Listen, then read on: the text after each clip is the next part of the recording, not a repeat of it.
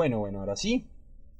Damos paso directamente a. Vamos, paso directamente al podcast del día de hoy. Eh, nuevamente, nuevamente eh, saludamos a nuestro querido eh, confitrión y creador del, del, del, fundador del podcast de los Guerreros Z, Andor Sandwich.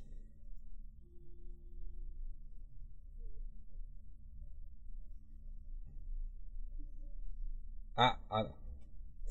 ya es Andor Robotnik, ¿verdad? Ah, pero pues por la. Se me olvida. Es que uno, está acostumbrado al sándwich. Uno está acostumbrado al sándwich y no, no, se, no se acuerda que. Listo. Uno, uno no se acuerda del sándwich. Uno, se acuerda más del sándwich. Entonces el rato Robotnik todavía no se le queda uno pegado. Listo. Eh, nuevamente bienvenido Andor. ¿Cómo estamos? Bien. Super. Listo. Y además de, de Andor y, y, yo que siempre, que siempre estamos acá hablándoles paja. Eh, está nuestro querido invitado del día de hoy. Él es eh, Juan Pablo Castilla. Él es, eh, él es un, bueno, un, no, es un, no es un friki más, es uno de esos tantos frikis que, que, que, se ha vuelto muy influyente con respecto al área de los cómics.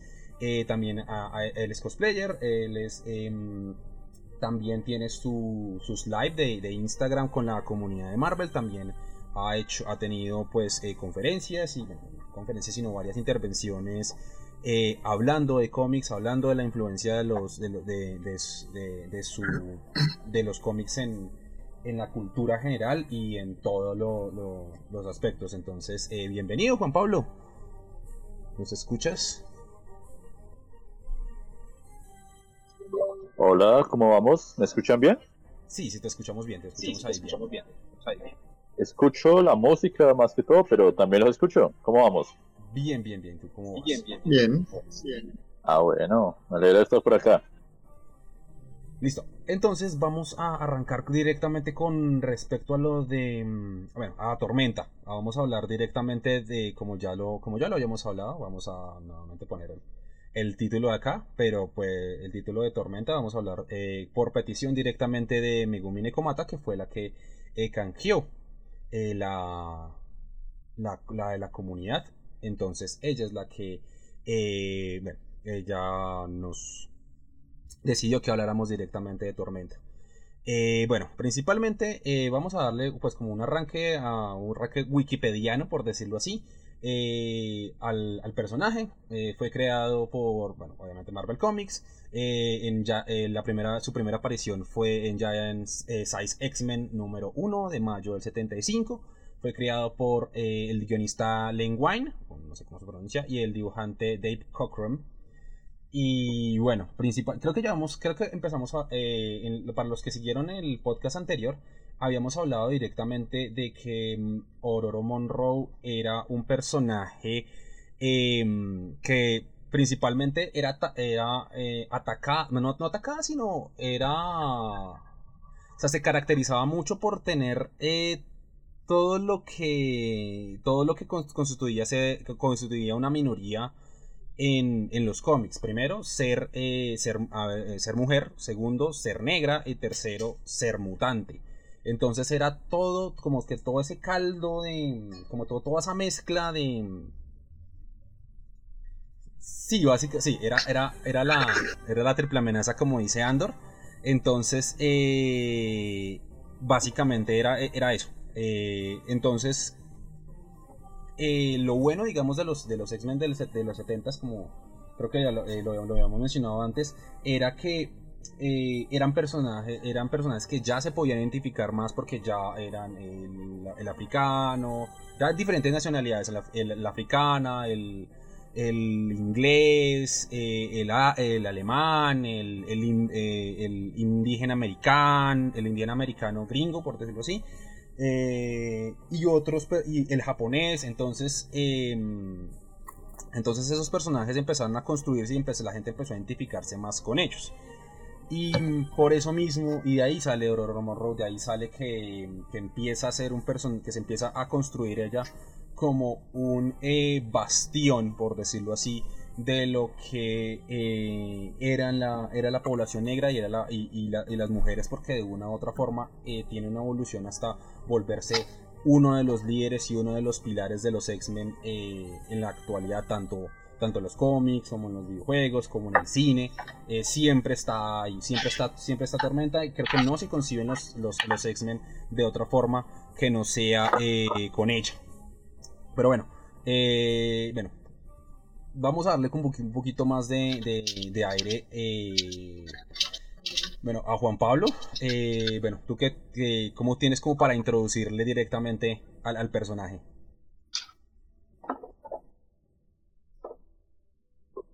Pues de todas maneras, toca, o sea, lo que vos decías es totalmente cierto, y más en la segunda alineación de los X-Men.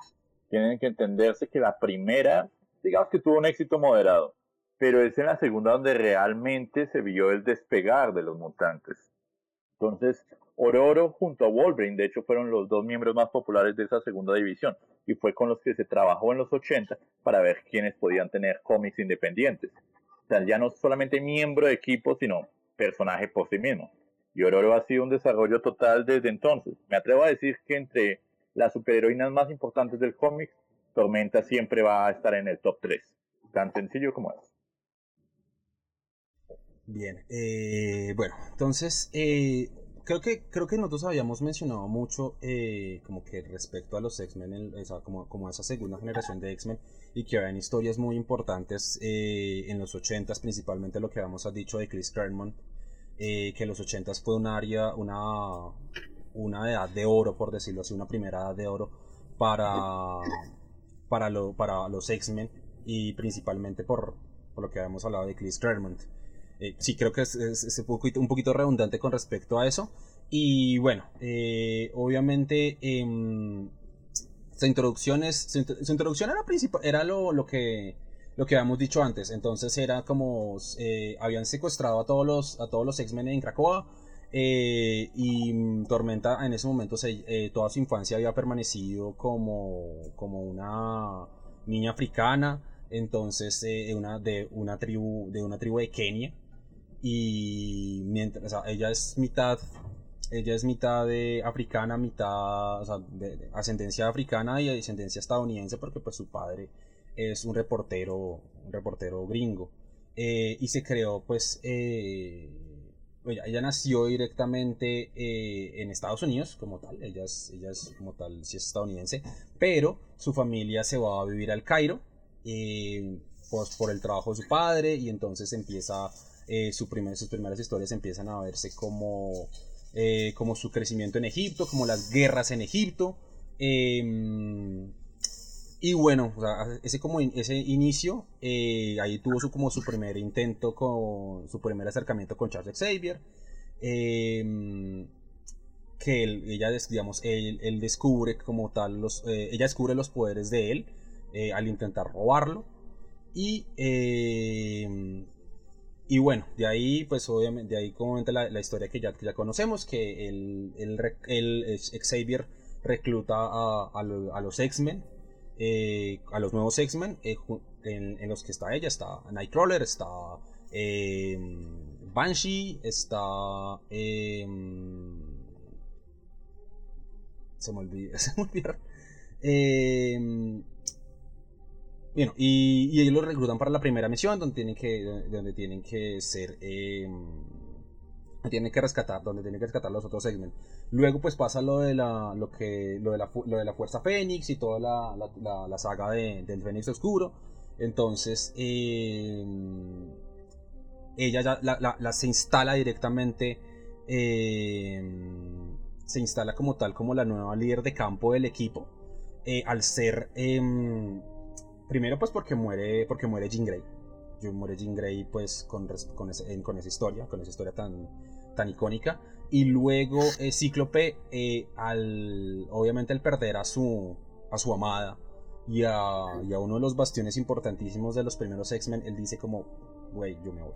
Yo también, o sea, no podía con la con esa no podía no, no tenía una tenía conflictos eh, moral no conflictos morales sino conflictos emocionales entonces, pues él decide irse.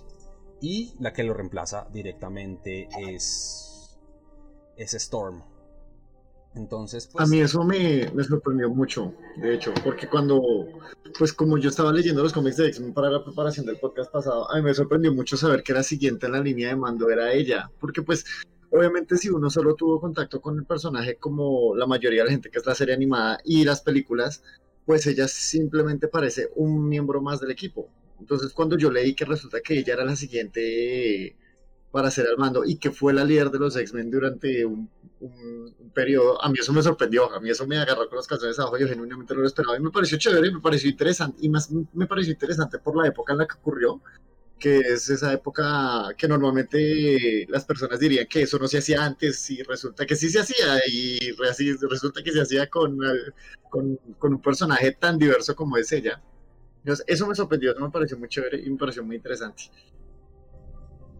Eh, sí, entonces, eh, bueno, eh, es más, si nos ponemos a mirar las credenciales de Ororo, ha sido reina de Wakanda, líder de los Morlocks, líder de los X-Men, tiene un historial impresionante. Entonces, desde el principio, ver que han estado manejando ese personaje y que se le ha dado continuidad a sus capacidades de liderazgo, es una maravilla. Totalmente. Eh, bueno, ¿qué, otra cosa? ¿Qué otra cosa? Pues, bueno, ya, creo que ya lo hayamos tocado esa parte de lo de estamos, y como dijo Juan Pablo, está, tocar la parte de, de, la reina de Wakanda es eh, también algo muy importante porque em, eh, no solo es porque la, pusieron de reina porque la escribieron así y porque la vaina, es directamente porque es por todo el trabajo que ella tiene con respecto a África, con todo, el con todo directamente, eh, tanto, su tanto su historia, su historia, las historias que, que había contado, como también directamente lo que se sus acciones en, en, ese momento después de después de su regreso a la mansión X después de digamos eh, porque es una historia pues una historia ya ya más, ya más, más, que todo va a cumplir sus 15 años por, por ahí, más o menos. Eh, como... Sí, porque eso fue durante todo el cuento de ese de Civil War.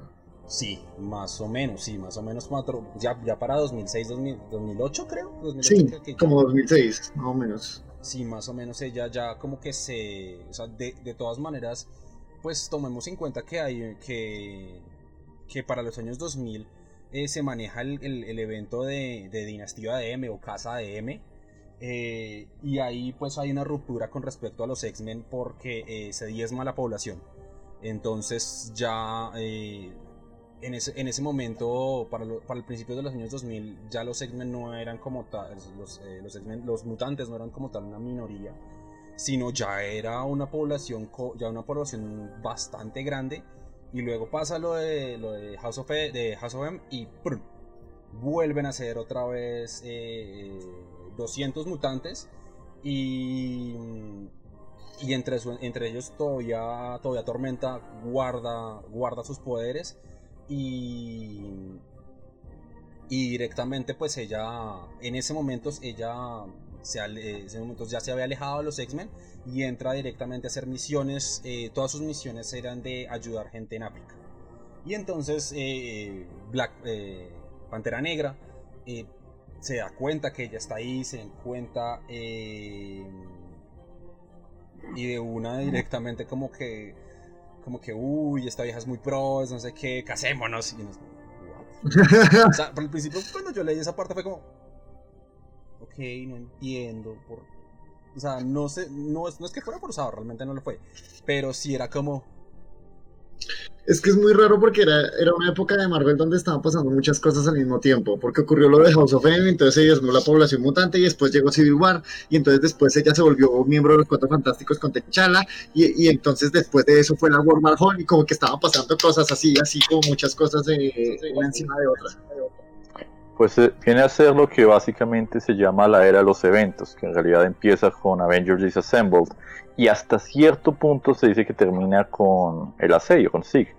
Pero pues realmente los eventos continuaron. La cosa real es que Marvel se dio cuenta que los eventos venden incluso mejor que los runs individuales. Entonces, ¿para qué malgastar tiempo eh, desarrollando a veces personajes enteros cuando te esperas y sacas un evento tras evento tras evento? El problema fue cuando se sobrecargaron, por ejemplo, en la Civil War 2, que es mucho más adelante, en ese momento hay cuatro eventos desarrollándose simultáneamente.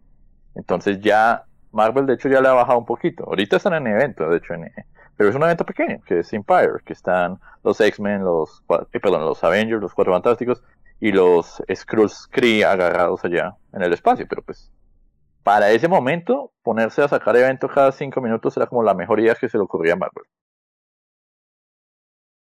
Sí, porque yo recuerdo que eh, fue como la culminación de todo ese arco del acta de registro y los superhéroes divididos y toda la tontería, pero curiosamente no, o sea, yo que soy como más bien casual, que hasta, hasta ahora estoy como entrando de lleno, yo no tengo ni idea de qué pasó, de cómo estaban viviendo los X-Men después del tema de, de, Civil War. O sea, yo sé que durante la Civil War ellos estaban como en, estaban todos los mutantes en un solo lugar y que los tenían que cuidar porque eran una especie en peligro y tal, pero después de eso no sé cómo los demás eventos afectan a los X-Men. Estuvieron agarrados un rato, hubo un par de problemas con los inhumanos, porque resulta que las nieblas terrígenas, que son las que le dan los poderes a los inhumanos, matan a los mutantes. Vainas ah, divertidas. Ah, resulta que ni Black Hagar Voltagón, o sea, Black Bolt, ni Medusa tenían la menor idea de esto, pero nadie tampoco se tomó la molestia de decirles. Así que hubo un par de peleas, X-Men contra inhumanos, y no estamos olvidando que también se agarraron con los con los Avengers cuando pasó todo el problema de la Fuerza Fénix, que bajó y cogió a cinco elegidos. Y bueno, todos ustedes conocen esa trama, lo bien que terminó. Cíclope se volvió más loco de lo que ya estaba.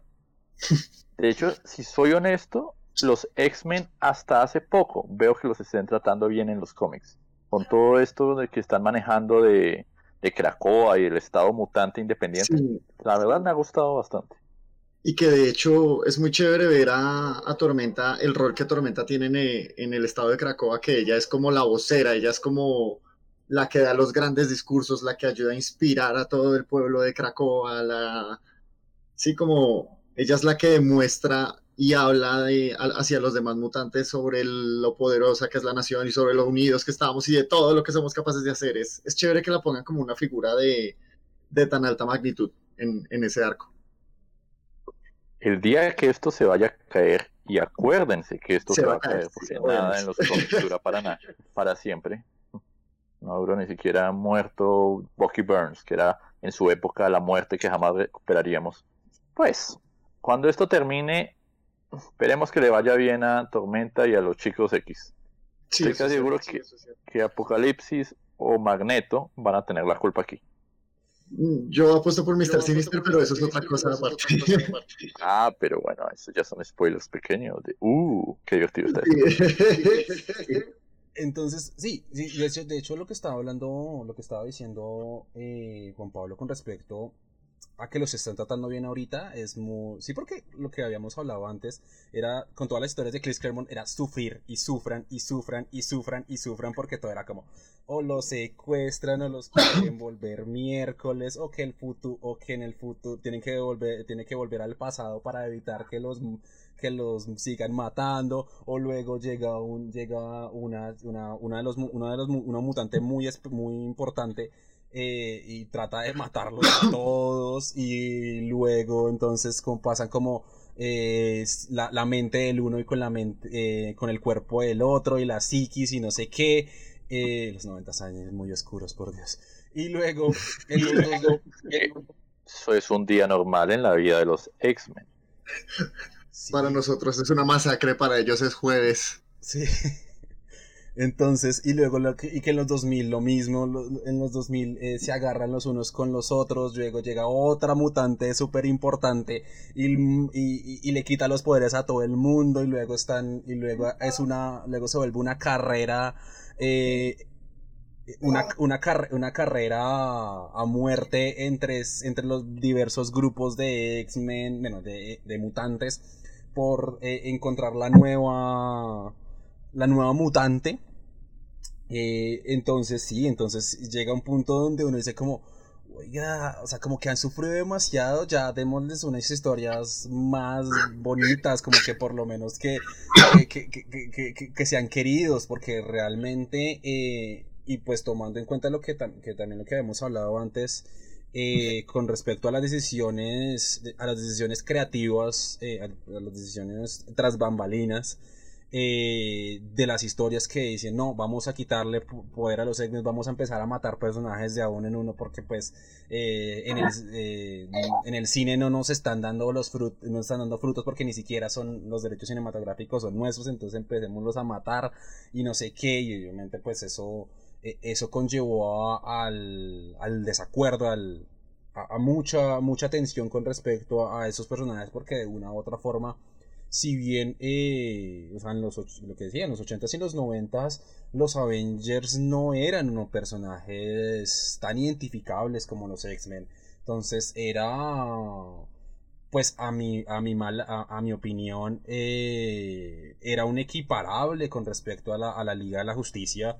Y si bien que no se habían creado, que, que la Liga de la que, los X-Men no eran, una, no eran el contrapuesto a esa liga, porque de hecho lo que habíamos dicho era que era, era, eh, lo sabían, eh, el mismo Juan Pablo fue el que me contó que, que yo no sabía que era, que era de un patrón, era inspiración para los X-Men. inspiración. Entonces, pero... Sí, entonces era como... Oh, de hecho, en este momento hay una discusión sobre eso, porque salió el tema de que Doom Patrol efectivamente fue inspiración para los X-Men, pero a su vez Doom Patrol está inspirada en los Cuatro Fantásticos. Y a su vez los Cuatro Fantásticos están inspirados en Challengers of the Unknown de Jack Kirby. Entonces todo está conectado, porque quitando Doom Patrol todo lo demás es de Kirby. Es como lo que, lo que decía el actor de Robocop, que todo el arte está conectado por un mismo hilo de creatividad, de inspiración constante el uno con el otro. Así como eh, como la, la, historia clásica de que Goku se volvió un alien porque a Akira Toriyama le gustó Superman y dijo, mmm, Goku debería ser un alien. Y eso es algo que siempre va a suceder, de formas a veces más obvias que otras, ¿no? Pero sí, eso, eso a mí me parece interesante ver eso, y más cuando, cuando ya empiezan a tomar forma propia, porque obviamente los primeros X-Men no son tan... Eh, no, no son como la imagen viva de lo que ahora asociamos con los X-Men, porque pues esa propiedad ha evolucionado muchísimo desde, desde ese grupo original de cinco personas. Entonces es muy chévere ver eso, y en especial con personajes como Tormenta, porque a pesar de estar en un, en un equipo que claramente es parte de una inspiración, de una inspiración, de una inspiración, ella en sí misma, a menos que yo esté aquí súper perdido, ¿no? Ella en sí misma es un personaje muy único, no hay otros personajes que sean como Tormenta, ¿no? Como, no, no sabría, no, no, no logro ubicar otro personaje que sea como ella. No, de hecho, aunque debe tener bases de inspiración, pero pues, o sea, me refiero literarias o el estilo, no sé, la típica princesa Nubia que se utilizaba en los pin-ups clásicos o hasta en los mismos pulps. Pues, Tormenta como personaje se ha desarrollado a sí misma y ha existido como sí misma. Es difícil encontrar, lamento decirlo, pero un personaje de minoría que esté tan bien manejado como ella. Claro, uno discutiría, bueno, eh, ¿qué hay de Miss Marvel? ¿Qué hay de nuevos personajes? Pero, o sea, mujer independiente, fuerte, de una etnia distinta a la blanca, no son tan comunes como uno pensaría en el mundo de los cómics. Y que igual hay que tener en cuenta que Tormenta fue creada en una época donde eso definitivamente no pasaba tan seguido, como ahorita es algo un poco más común, es algo más esperable. En esa época creo que no era tan esperable y para mí eso la hace más especial. Sí, porque pues digamos en esta época, en esta época yo creo que pues posiblemente después de 2011, ahí sí hago una, referencia a, Obama y a, la serie Community. Eh, yo creo que ustedes ya saben por qué voy. Menos mal fuiste por ahí. 2011 es un mal año para lectores de cómics. Al menos si te gusta DC. Cof, Cof, nuevo 52. Sí. Ah, sí. Algún día, algún día hablaremos de eso, pero hoy no es ese día. sí, y sin embargo, pues 2011, digamos, para, para Marvel en Ultimate, eh, pues todo, digamos, como la llegada de Obama, como la llegada de lo que habíamos hablado de, de Community de Donald Glover, que era como, habían puesto la idea de que, ay, me pongo un traje de Spider-Man y, y entonces vamos a, a, hacer algo hacer algo divertido con eso y es como ya ya ya Bendis Pichelli y, la mezcla entre Bendis y, y Sara Pichelli y se les ocurre como venga no es tan mala idea. Pin, pin, pin, pin, pin. Y, ahí sale más Morales. Y ahí y empiezan, y empieza un boom de esos personajes. De que, de que hubieran personajes más eh, negros, de que hubieran personajes más asiáticos, de que hubieran personajes más de eh, más árabes, más de ese tipo de cosas. Es tan extraño pensar en una época en la que Bendis hacía las cosas bien. Es raro, ¿no? Es que yo de, de hecho es yo le defendía, yo, yo le defendía, yo, yo, defendí mucho a Bendis en su momento, en, en, en, los, en los años 2000, yo lo defendía mucho porque me gustaban mucho sus historias. Y luego la empezó a embarrar tan horrible y luego ya saben la historia. luego ya saben la historia. Que en los años 2000 tenía mucho talento y estaba bien manejado. Era como Moffat al principio con Doctor Who, pero después, pues, eh, cosas que, pasan. o sea, no, Bendis es una figura complicada porque de una u otra forma, para bien o para mal, el man ha formado mucho de lo que ahora es el status quo moderno de Marvel. Que el man se volvió de de poder y después empezó a hacer como locuras a diestra y siniestra y creyó que podía replicar a Miles en Riri y bueno, eso es como una discusión diferente. Pero ya hablando de eventos y de esa clase de cosas y, esos cambios de, status quo y de muertes y, ese tipo de cosas, como que Tormenta no ha sido tan, tan afectada por ese tipo de cosas, aunque yo sí recuerdo que hubo una vez en la que trataron de hacerle un romance con Wolverine y, yo no entiendo por qué los X-Men tienen que estar cogiendo entre ellos todo el tiempo. Tiempo eh, ¿Qué tendrían de divertido entonces? Todo el mundo quiere ver a las minorías cogiendo, ¿no? ¿Quién diablo fue el que se lo ocurrió? ¡Oh, por Dios! Un canadiense está follando con una africana, ¡atrápelo! ¡Oh, yeah! De hecho, hay una frase muy icónica. No me acuerdo si fue en Civil War o en Avengers Assembled que eh, dice eh, que le dice Wolverine a Cíclope como eh, realmente no estoy, eh, no sé si estás de acuerdo por, eh, con ella porque estás de acuerdo con ella o porque te la estás follando, que es lo que, le dice Wolverine a Cíclope cuando él está, está diciendo como, pero venga, ponga la atención a Emma Frost, él está, está diciendo como un punto importante y el Wolverine es como, ah, no me mientas, te la estás cogiendo y creo que te está cambiando la mente por eso. Entonces creo que también hacen muchos chistes con respecto a la, a la, al, al, a la abejita y a la florecita con respecto a los X-Men. Entonces, eh, sí, sí, es muy... Eh, bueno, antes de, antes de proseguir, nuevamente eh, vamos a, hablar digamos, un poco los, los comentarios. Tormesta dice que el mejor X-Men, que, gracias Megumi por, por venir. gracias a Vega, gracias a Coronel, gracias a Tao, gracias a, a Kelobriga, bienvenidos. A Natsumi, a Nieru. Eh, por, a, todos por, a todos por venir, dicen. Eh, y Umbrella también se inspiran de un patrón, de hecho es uno de los eh, por uno, hecho por uno de los frikis más grandes que, es Grant Morrison, que luego pasaría a escribir de un patrón. Que también, ah, y también obviamente Gerard Way, el que, que creo que también está, también es el que escribió Umbrella, Umbrella Academy, que también está escribiendo, que también está escribiendo un patrón. Sí, efectivamente. Y, hablando directamente, de, lo hablando que directamente de, las de, las, de las inspiraciones y, y, tomar prestado y los elementos prestados, hasta, de hecho, Andor ya ha dicho algo del, del, del creador de, de, Robocop, y de hecho, básicamente hay un personaje de, llamado G1, eh, también en los en, en, el live action japonés, que se inspira en Robocop, entonces todo como que todo tiene su, su conexión con, o sea, como que eso de tomar ideas prestadas y, mezclarlas y hacer sus propios sus propios conjuntos funciona, pero dependiendo de la funcionalidad, porque digamos, eh, super, eh, el Superman en Marvel nunca, nunca ha funcionado, así que, pero pues, eso, es, eso es asunto para otra cosa. Eh, le hicieron pelear con Diana en Marvel vs. DC en los 90. Ay, sí, sí, sí, hablemos un poco de, de, eso, Juanpa. Con respecto a, se hicieron fusionarse con Diana en DC versus Marvel. Como tal, de hecho, si mi... Bueno, claro que es que vale la pena que DC versus Marvel son dos partes, si somos honestos, porque Access también se metió ahí. Entonces uno podría discutir que hay hasta tres partes. Pero la relación Wonder Woman eh, Storm es bastante llamativa. El cómic de ellos, que es de Amalgama, es una historia agradable. Amalgama dio algunos títulos buenos, otros no tanto, ese estuvo entre los chéveres. Y el diseño de personaje, mitad Tormenta, mitad Mujer Maravilla, funcionó súper bien. Más me sorprende que todavía no he visto más adaptaciones de eso. Aunque eh, ha sido mencionada someramente en uno que otro multiverso. Mm, pues, sí, como dice, como dice Diana. Sí, como, dice, como dice Diana. Cada día eh, aprendes algo cada nuevo. día aprendes algo nuevo.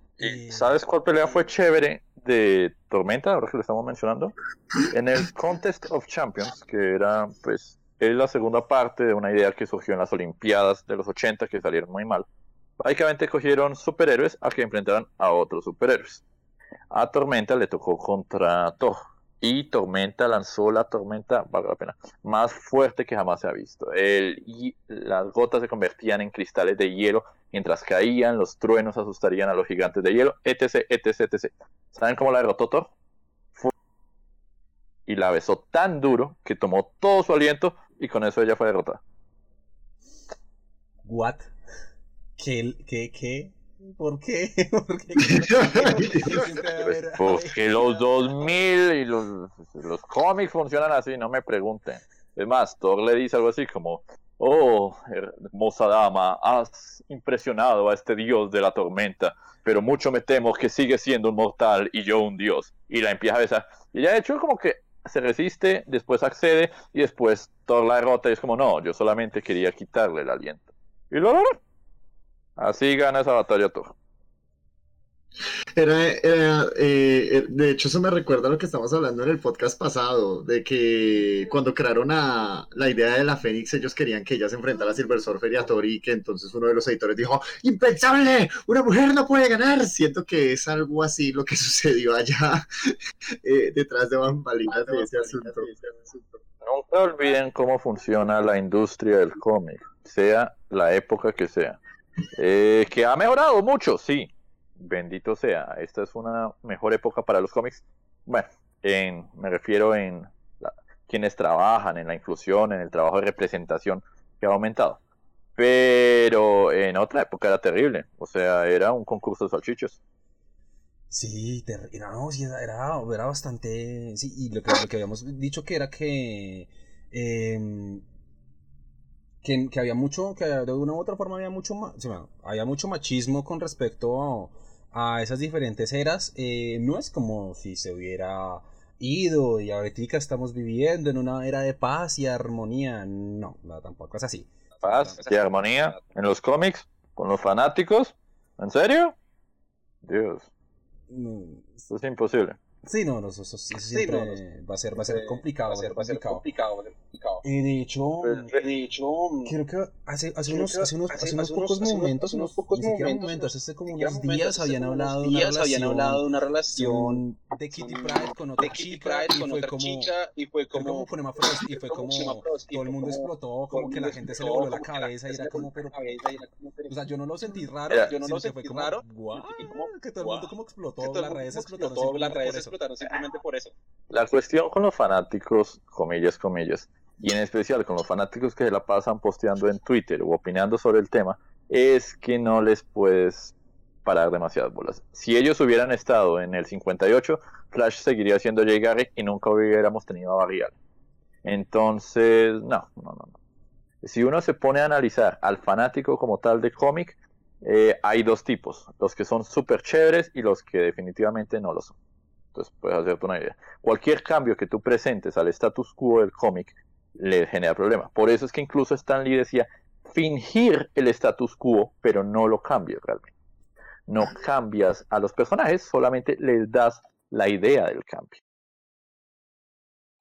Pues es que igual ese, ese es el gran problema que tiene un medio que haya existido como por tanto tiempo. Por eso es que, por ejemplo, yo sé que mucha gente le molesta que los reboots, ¿no? Los reboots y, y, y que los no 52 y que la gente le molestan esas cosas y yo puedo entender por qué.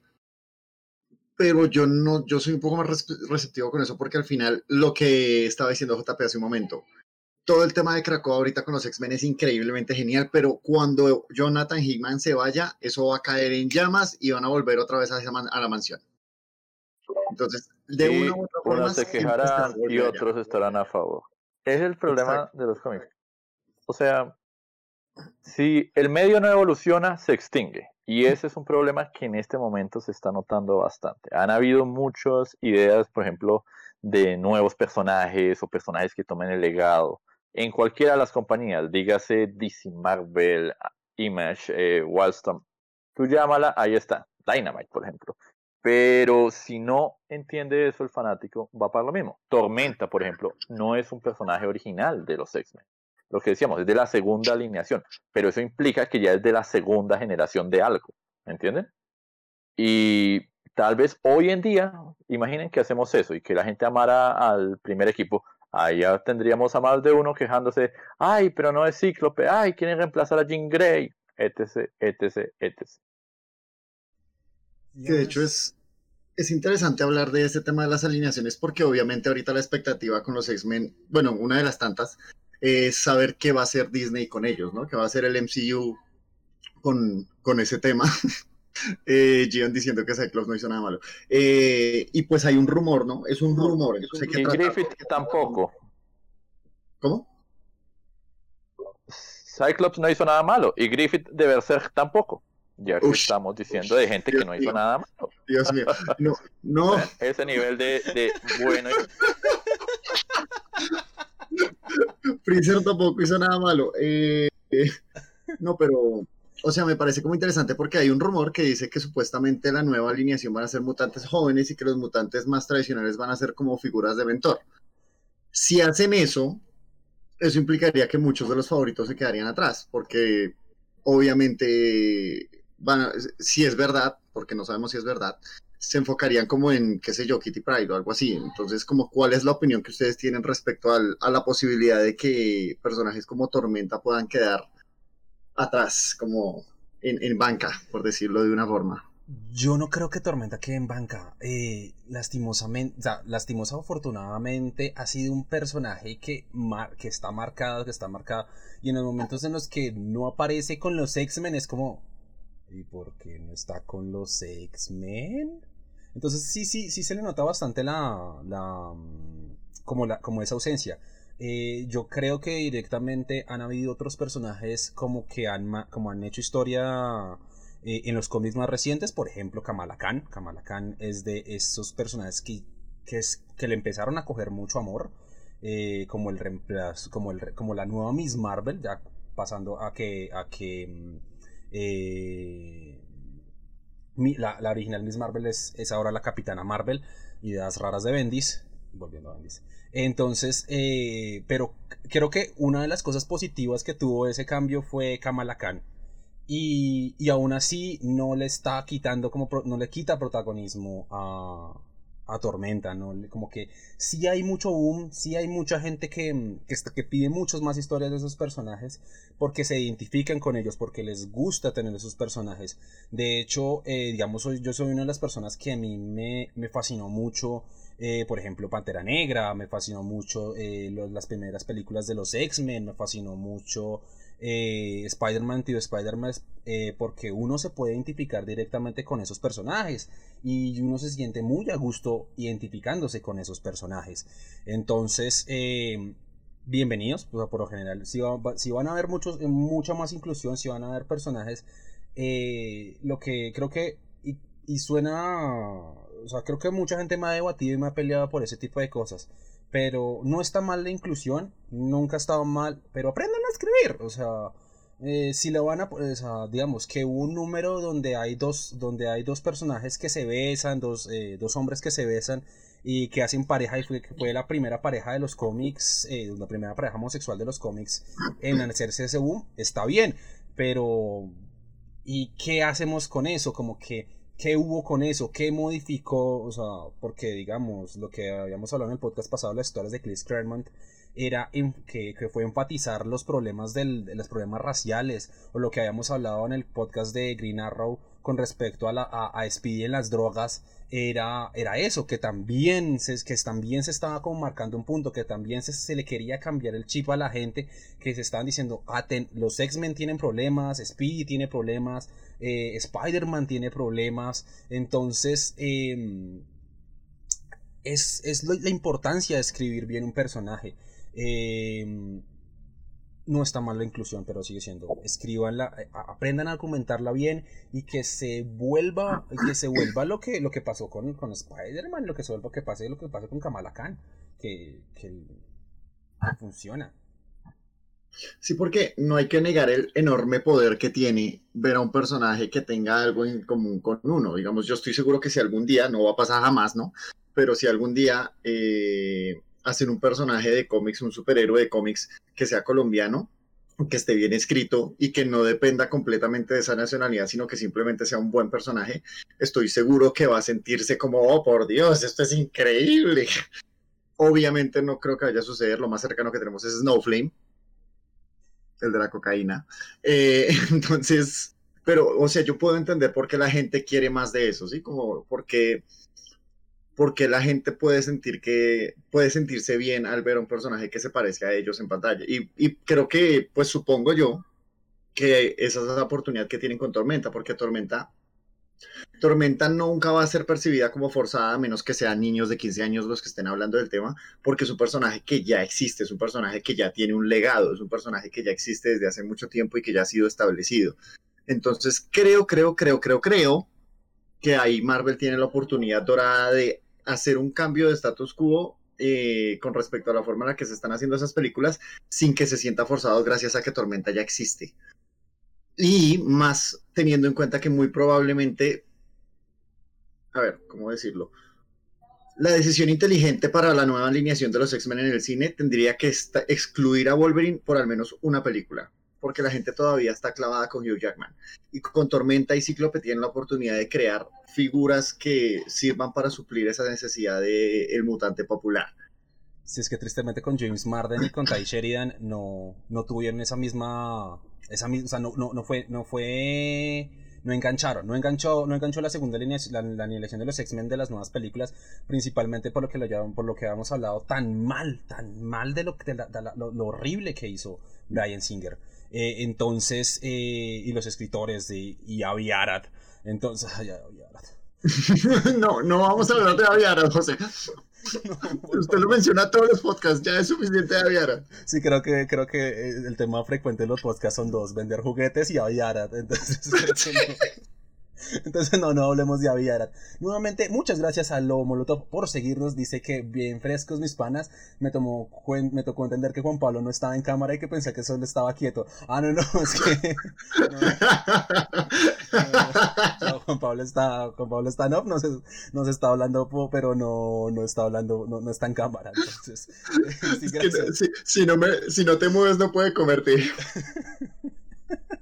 ok, eh, entonces sí, sí, entonces es eso. Em, que, bueno, pero hablemos, también quiero hablar directamente de qué fue lo que pasó eh, en el cine con, con Tormenta al principio. O sea, antes de, antes de tocar el MCU, hablemos de lo que pasó con Fox. Em, y hablemos de Halle Berry. Literal, em, Halle Berry.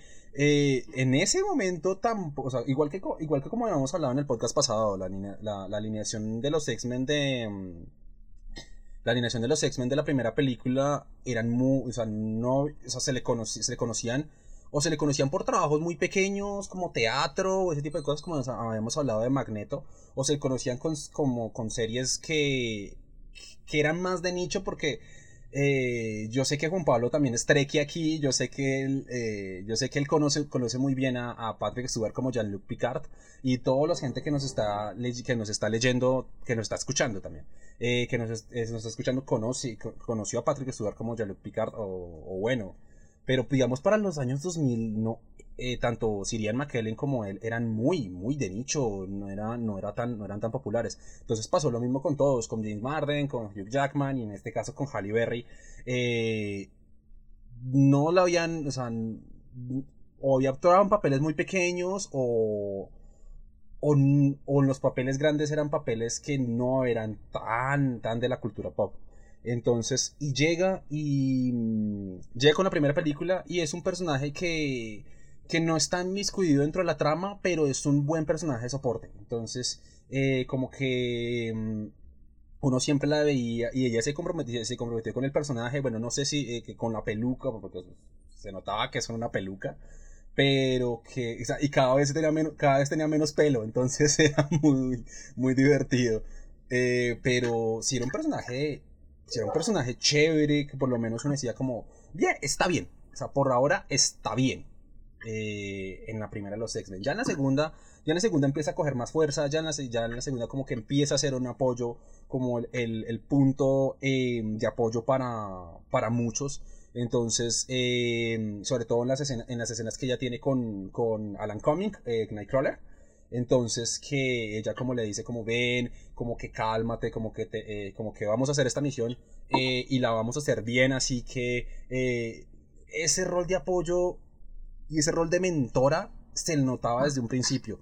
Y entonces, eh, y en la 3, eh, no, en la 3. Es que el problema Mira, yo tengo un contrapunto. Con están Yo tengo- problemas. Yo tengo un contrapunto para, para lo que usted acaba de decir. A mí me parece, de hecho, y me van a lanzar tomates y todo. De hecho, si quieren insultarme por lo que voy a decir, recuerden que yo estoy en arroba choicogoma. Eh, pero a mí la, la tormenta de Halle Berry no me parece la gran cosa. A mí me parece que el, el pico de ella como, como personaje en esas películas, en todas esas películas, fue cuando le dijo a Sapo, como sabes lo que le pasa a un sapo cuando le pega un rayo, ¡pah! y ya. Para mí ese fue el pico de Halle Berry como tormenta. Y me parece que no han aprovechado el personaje. A muchos, ella le pasó lo mismo que le pasó a Cíclope. Está ahí, está ahí al fondo para hacer caras mientras Wolverine y Jean Grey hacen las cosas que hacen Wolverine y Jean Grey. Aquí, eh, no, de hecho lo están apoyando, están apoyando a Andor con respecto a eso. Juan Pablo, ¿qué tiene que decir? ¿O qué, qué opina con respecto a eso?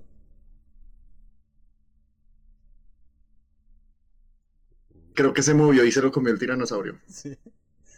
No sé.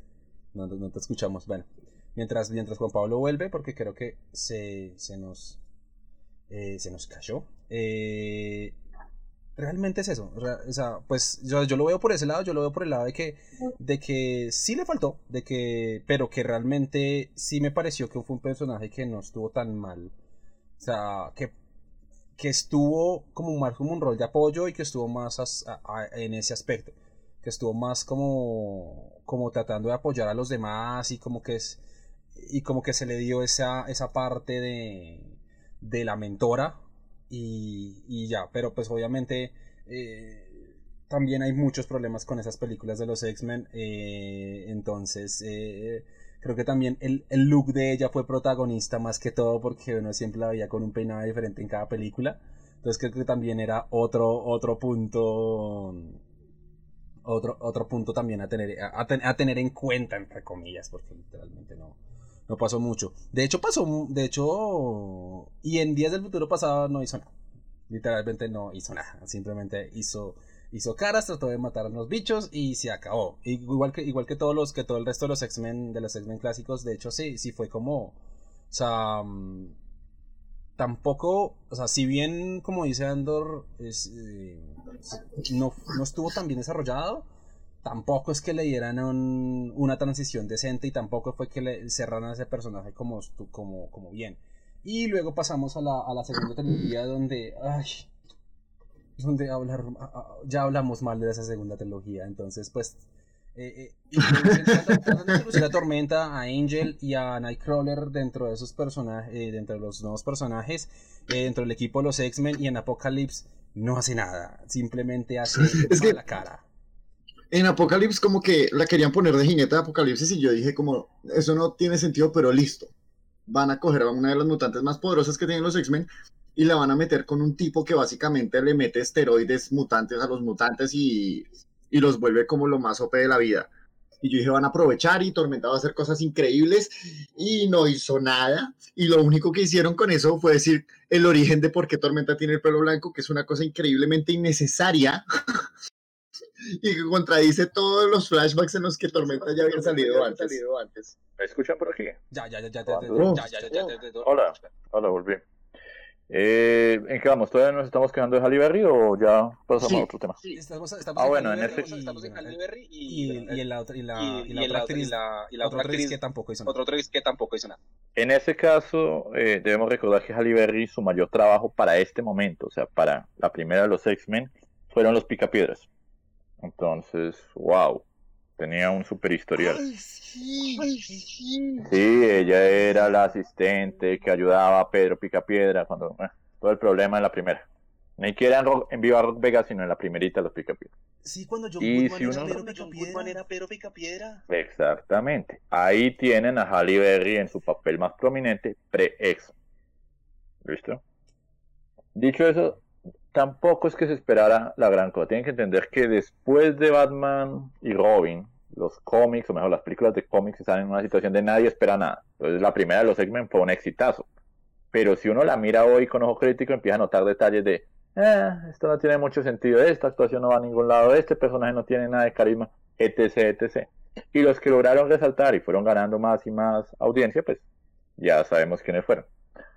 Halle Berry no estuvo mal, supongo cumplió su papel, pero concuerdo con lo de que su pico más alto fue la frase ridícula. Y tristemente es lo único por lo que va a ser recordada en las películas. O sea, sí, eh, interpretó al personaje, pero es de la escena que todo el mundo se acuerda. Si tú tienes una escena clave, esa es la que el público va a recordar. Por desgracia para ella, es la peor escena posible. Sí. no, no, lo había pensado de esa forma, realmente. Y, y, la, bueno, y también hablando, y la segunda tormenta que estamos, ya estábamos hablando directamente de Apocalypse, de, de X-Men Apocalypse, y realmente, pues ya no podemos echarle más, más popo, ya no podemos echarle más popo a, a, esa, a la segunda trilogía. Esa clavo.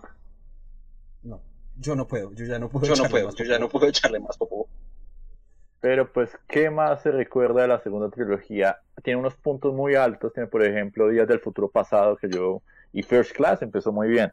Pero con Apocalipsis y después con lo que fue Dark Phoenix, es otra historia. O sea, yo creo que incluso Disney quiere que la gente lo olvide y no, no los culpo en lo más Sí. Y literalmente es que es que no, es que la chica se llama Alexandra Sheep. Y no, literalmente no pudo, no, o sea, estuvo ahí, estuvo con su peinado punqueto, eh, pero no hizo mucho, realmente no, no hizo mucho. Eh, literalmente lo que, lo que está, lo que dice, lo que dice, lo que dice Easy es con respecto a, a, Oscar Isaac y su papel de mis niños, mis niños, mis niños, y, y, no. Que le dice a Magneto, quiero que te agaches y sientas el metal.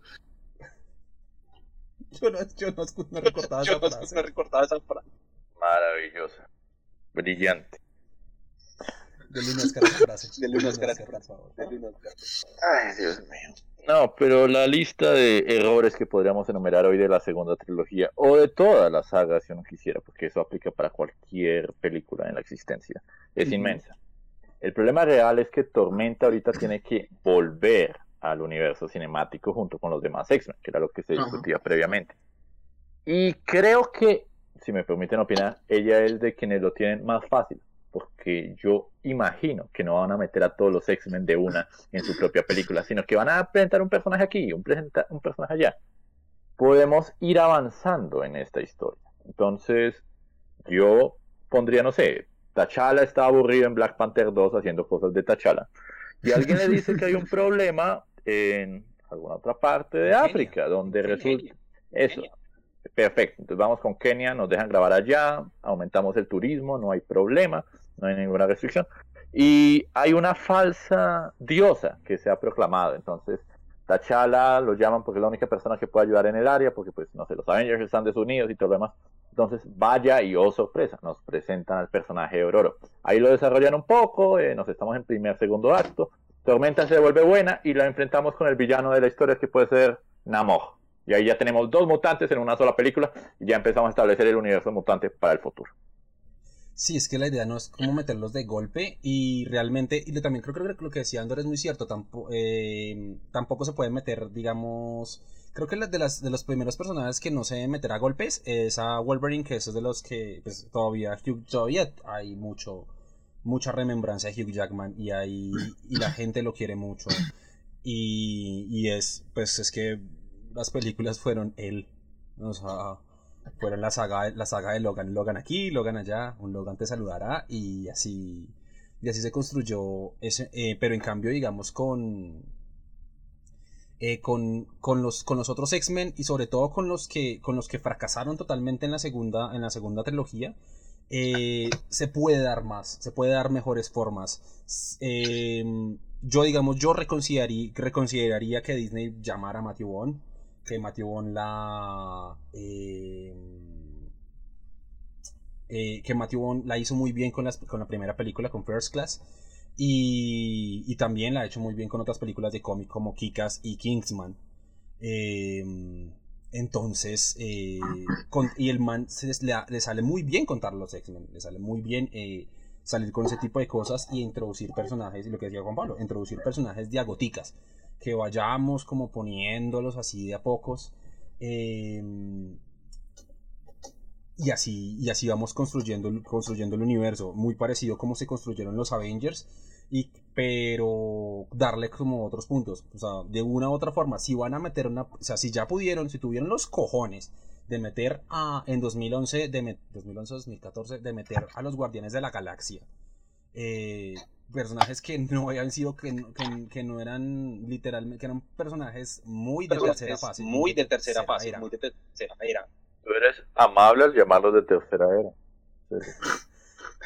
Sí. Es que eran, eran personajes Sí, es que eran, de, eran la reserva, de la reserva, de la reserva, de la reserva. Son los tipos a los que nadie llamaba, ni siquiera en Amalgam los querían cuando tocó fusionarlos con la legión de superhéroes. Hazte una idea de eso. Es que es como si hubieran hecho una película de los Outsiders en DC. en- sí. Sí, raro, ¿no? Entonces también, digamos, eh, también, y también están teniendo los cojones de decir, vamos a hacer una película de Shang-Chi, el guerrero Kung Fu. No estoy diciendo que Shang-Chi es un mal personaje. Realmente yo empecé a leerme como un par de cómics como para... Pero es como, ¿what? ¿Por qué lo... ¿Por qué meterlo? O sea, no ¿Por qué está mal, meterlo? O sea, no está mal. Eh, se me ocurre un mercado al que querían apuntar con la idea de Shang-Chi, pero pues ya depende de que también salga todo esto post cuarentena. Aunque allá ya Sí. están grabando. La ventaja es que en Shang-Chi ya están trabajando, ya hay fotos de set, ya hay fotos de rodaje, entonces es un avance total contra, bueno, todo lo demás porque estoy como esperando a ver qué va a pasar.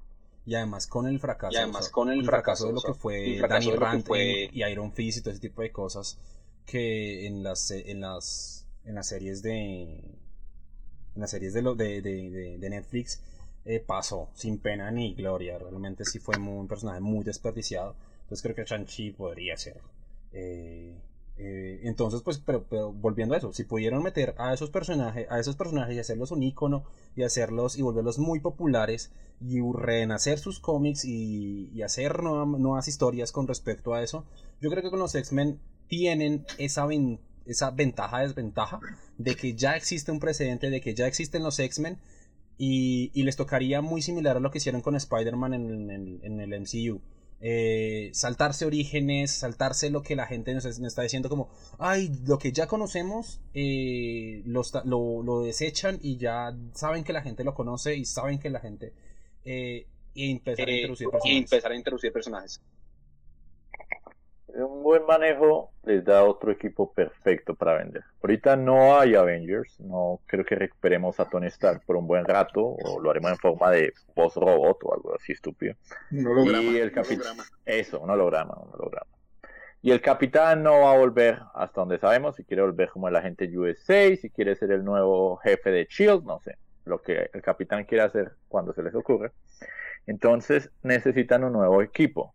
Yo personalmente quisiera que fueran los cuatro fantásticos. Creo que los van a manejar bien, sí, pero si a los X-Men al menos el público los ama, imagínense cómo se siente uno con la primera familia de Marvel. Sí, sí, ese es otro, ese es otro punto. También creo que ya a futuro deberíamos hablar como los cuatro fantásticos. Eh, pero Eh, pues, El mejor cómic jamás hecho. Eso decía la primera página. Stan Lee no me va a mentir a mí, Jack Kirby mucho menos. ¿Están Lee diciendo mentiras? Jamás. Inaudito. ¿Cuándo ha- Inaudito. ¿Cuándo ha Jamás ha mentido el señor Lee? Claro que ¿Qué es quieren que sea esto? 100% honesto con ustedes. Leyendo las biografías de Stan Lee y leyendo las biografías de Jack Kirby y leyendo los libros de historia de Marvel, uno llega a la conclusión de que uno no le puede creer ni el 100% a Stan Lee ni el 100% a Jack Kirby. Sus historiadores no podrían ser más extremistas aunque lo quisieran. Si es que toca- los- los toca un estado medio. Los endiosan mucho. O sea, no, yo te creo que Jack Kirby mira un montón de cosas y que Stan Lee también, pero es que empiezan a pelear como, no, esto sí lo creó él, no, esto sí lo creó el otro.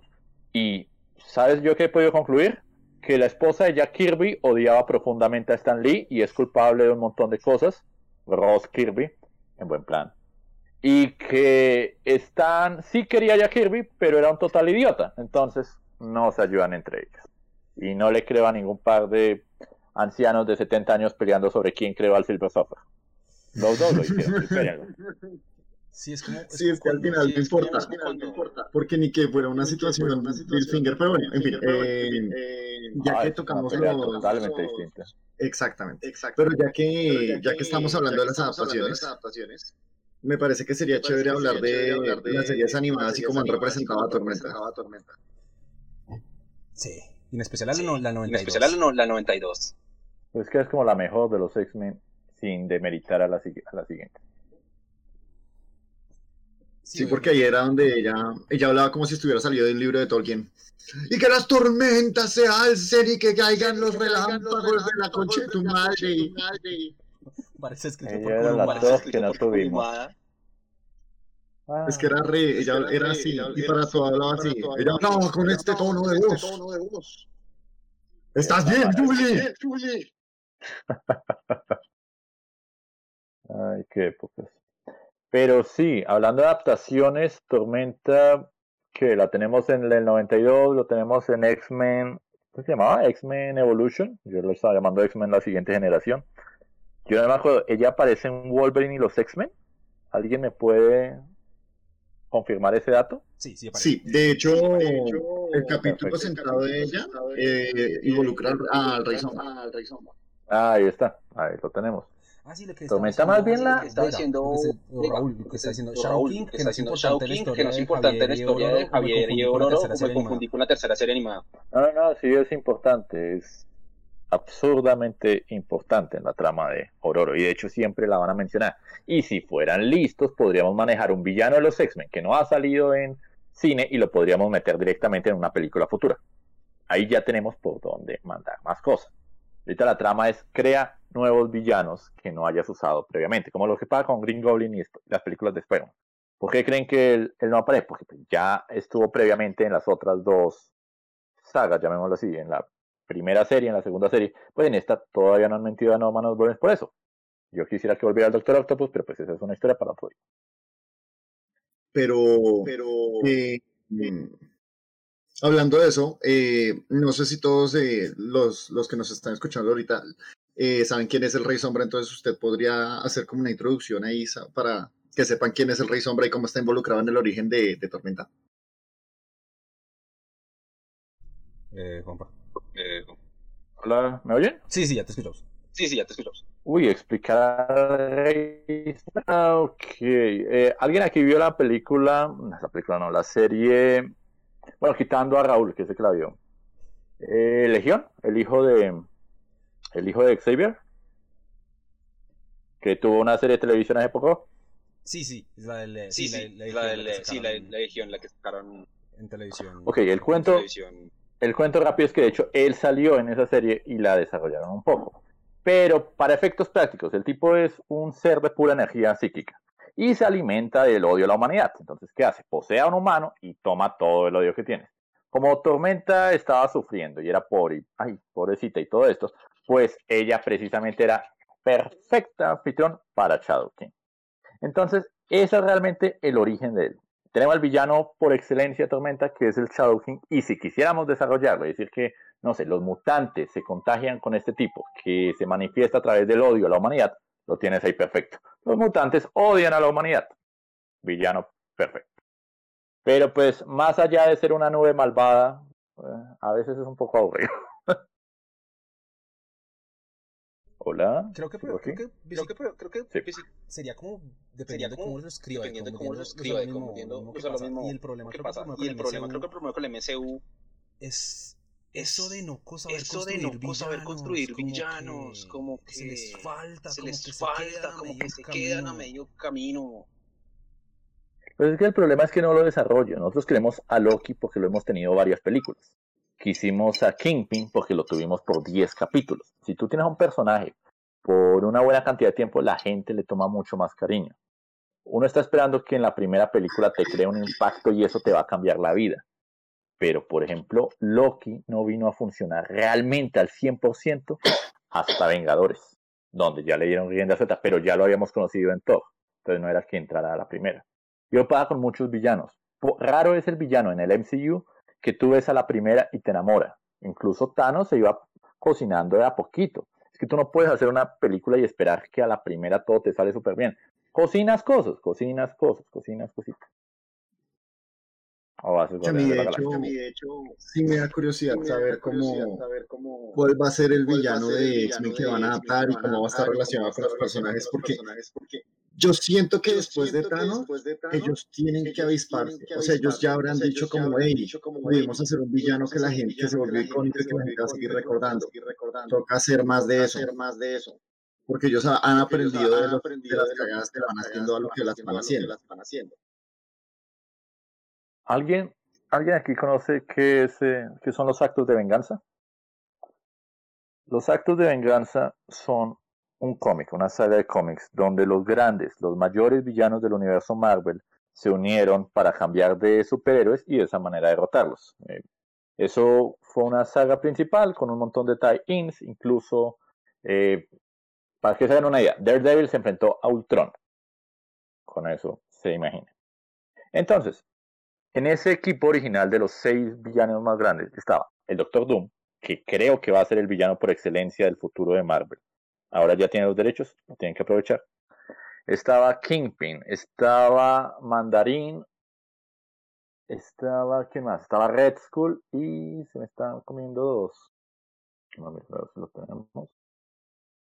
Entonces, ¿qué pasa? De ahí es de donde van a, va a salir. Y si yo tuviera que apostar, diría que el personaje va a ser el Doctor Doom. Que lo van a meter de a poquitos, que lo van a, a meter someramente, sí. Pero ese es el personaje que tienen que meter como villano. Que si puede funcionar contra los X-Men, no. Doom es una amenaza para todo el universo Marvel. Pero Doom puede tener gente trabajando en el área de los mutantes. Yo había pensado que, esa- Yo había pensado que, esa- que, que íbamos a entrar. que íbamos a entrar como, como villano directamente Kang el Conquistador. o Que digamos, que digamos ese tipo de cosas. Aquí están. Estos son los villanos que se llamaron en esa época, que eran el Doctor Doom, Magneto, Kingpin, el Wizard, que es un villano menor en esta época, pero pues en esa época era popular con Richards y su gente. El Mandarín y Cráneo Rojo, y todos estaban sirviendo bajo Loki. Entonces, si lo piensas bien, empieza a mirar como, bueno, este ya lo usaron, este no. Estoy casi seguro que va a ser Doctor Doom. Kang, pese a todo, lo van a manejar como un villano menor. A menos que estés buscando algo contra los Young Avengers. Yo creo que si fuéramos a usar a Kang como villano sería Kang es a Loki lo que Doom es a Thanos. Mm, tiene sentido. Tiene, Tiene sentido. sentido. sentido. Sino que yo lo pensaba como más Sino que como los como del tiempo y tipo de cosas. tiempo y tipo de Entonces, cosas. eh, Entonces, eh, para entrar a, para meter para a Kang, entrar a- para meter que a Kang, que- que es el que... O también podríamos meter a también podríamos meter- pero bien hecho. Pero bien hecho. ¿A quién? Aló. Apocalipsis. Apocalipsis. Apocalipsis, sí, pero por ahí en un- unos dos villanos posteriores. Es que Apocalipsis salió muy mal. Cuando Mm. algo sale tan mal, intentan no tocar eso. O sea, Dark Phoenix, olvídense que vamos a ver la saga del Fénix por un buen rato. No. No, no, no, no. O sea, dirán la tercera es la vencida. Esta vez sí la vamos a hacer bien. Muy chévere. Por ahí en unos 12 años, yo creo. Sí, porque digamos la ventaja que la con Apocalipsis es que el origen de él está de conectado a los celestiales. Entonces, como que si quisieran, si podrían hacerlo por ahí, pero yo también lo dudo. Sí, no es como muy viable meternos con Apocalipsis, meternos con villanos clásicos. Es más, corren los rumores, nada está confirmado. Si ven esto en internet, no lo crean a la primera.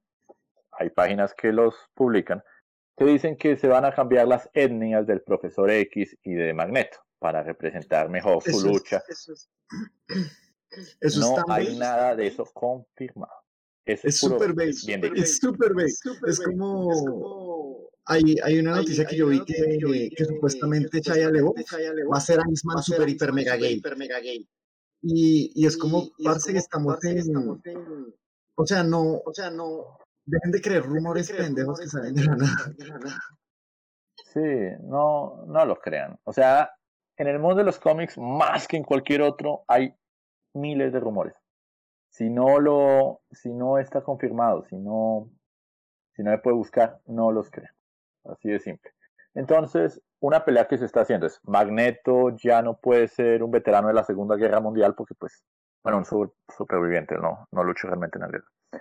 porque pues por la edad ya no le daría, ahorita tendría 90 años prácticamente, entonces están diciendo cambiar el origen y que fuera, no sé, de los derechos civiles o de la guerra de Vietnam, por ejemplo, como para darle algo de edad. Yo creo que hasta que no llegue el momento no van a solucionar eso. Algo inventarán, créanme que algo inventaremos. Sí, y además de todas maneras, lo que estábamos hablando directamente con, con Spider-Man, creo que en el MCU, si se dan cuenta, no utilizaron villano. No se utilizaron villanos y no, no se se- no se reciclaron villanos. Entonces los villanos de, del MCU de Spider-Man fueron eh, Misterio, que nunca lo habían usado en el cine, y Vulture, que no, nunca lo habían usado en el cine. Y a futuro no sabemos para la Spider-Man 3, eh, pero también imagino que tampoco será alguien que se, que se haya usado por primera vez. Eh, entonces es, va a ser muy cercano que la gente no vaya a usar, o sea, digamos, por ejemplo, lo que decíamos de, de, mm, bueno, lo que decían de Misty Sinister, que pues literal se, se tocó por, se tocó por la película de Deadpool, pero nunca se usó.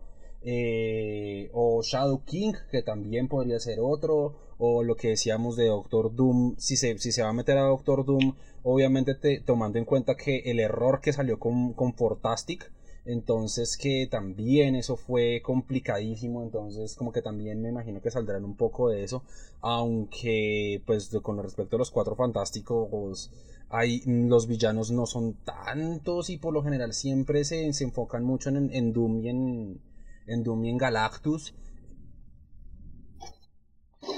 Los, los villanos de los fantásticos son bastantes. El problema es que son un montón de perdedores. O sea, un total completo equipo de idiotas.